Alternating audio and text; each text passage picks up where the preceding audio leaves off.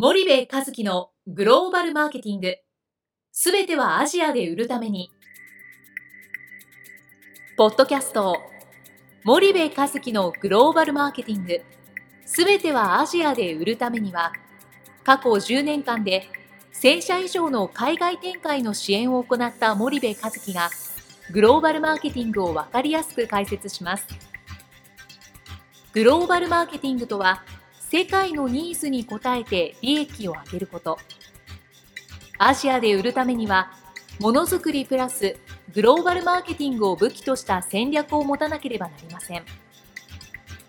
日本には素晴らしい企業が多く存在します。その企業とともにアジア市場を目指したい。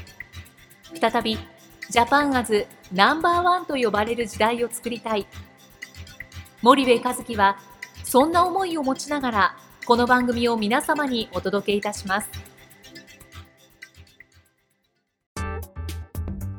皆さんこんにちは。弊社より配信中の動画番組のご案内です。弊社ではスパイダーチャンネルという無料動画番組を配信しております。この動画番組は日本企業の海外販売チャンネル構築のノウハウを無料でお届けする番組です。またグローバルビジネスに関するさまざまな情報もお伝えしています。毎週火曜日金曜日の週2回配信。iTunes 内ポッドキャストにてご覧いただけます。iTunes にて番組タイトル名スパイダーチャンネル。大文字で SPYDERCHANNEL と検索ください。自動で最新動画がお手元に届く購読手続きが行えます。ぜひご覧ください。こんにちはナビゲーターの東忠夫です。こんにちは森部和樹です。じゃあ森部さん、あのまあ前回森部さんの講義の中で、はい、まあまあ、グローバルで日本企業がちょっと出遅れているという話をすると、はいはい、まあ、そこに問題意識を持つということをおっしゃってたんですけど、うんうんそのまあ、学生さんたちはどどんなその聞いた感想というか、疑問っていうのはどういったところに持つっていう？その当時の出遅れたっていう時のその経営判断がどういうところからそういう経営判断に至ってしまったのかという内部的な環境と外部的な環境をやっぱり知りたがるので、それを内外の環境に分けて説明をしてあげる、はいはい、でそうするとやっぱりね、まあ、うちのそのクラスは優秀なのかもしれないけども、うんうん、その学生たちは今度次に考える質問の流れが変わるんですよ。トレンドがね、途中でその質問30分ぐらいの質問の時間を取るんだけども、はい、そうすると今度じゃあ次の10年20年でどういう方向に自分たちの会社日本企業を進めていくことが、この開いた差を埋めることなのか、はいはいはい、でそこに対するやっぱり、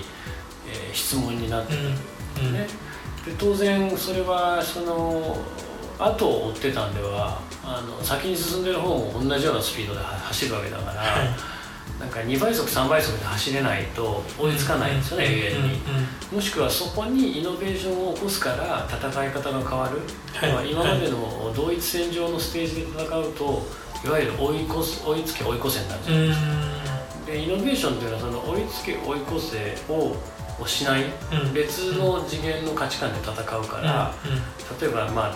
ウーバーなんかそうだよね、タクシー会社で進んでるところがあってそこに追いつけ追い越せの戦いをせずに、ウーバーというインターネットを使って車を一台も持たない世界最大の、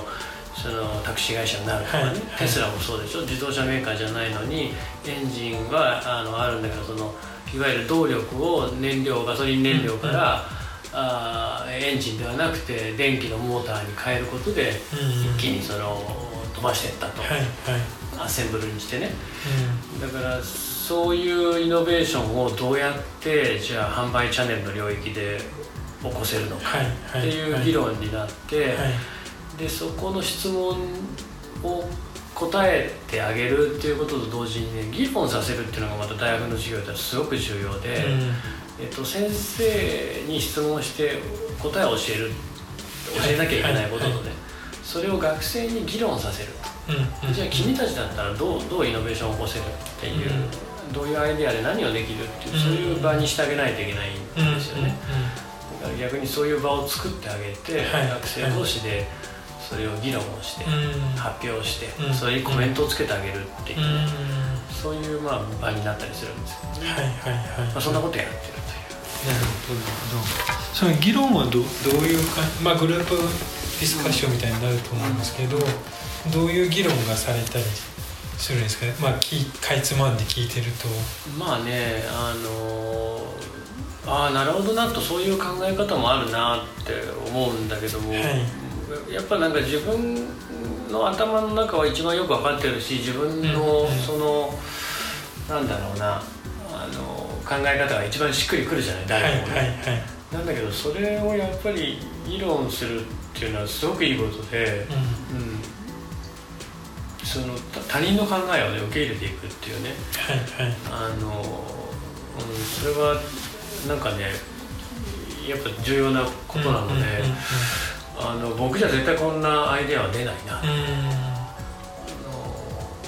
のそんなことは出出ますよね。うん。なんでなかなかまあ僕はいい経験をさせてもらってるっていう。はいはいはいはい。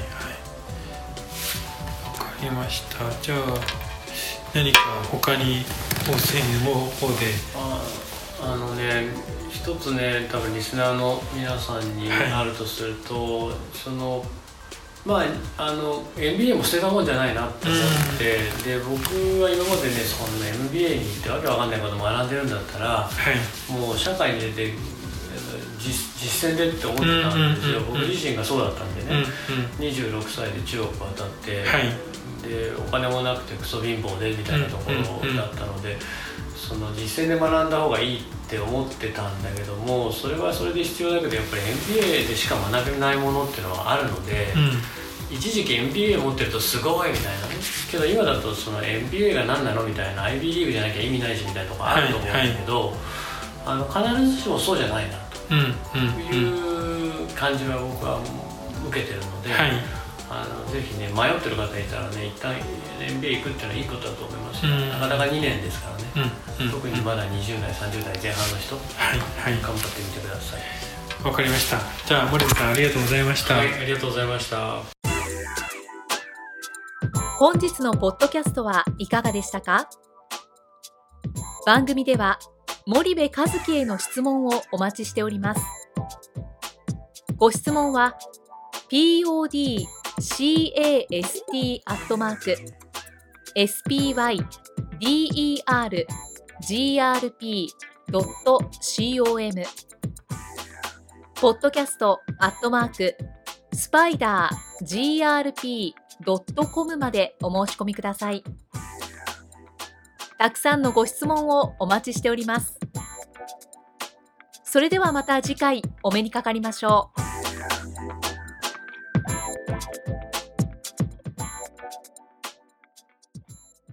森部和樹のグローバルマーケティング。この番組はスパイダーグループの提供によりお送りしました。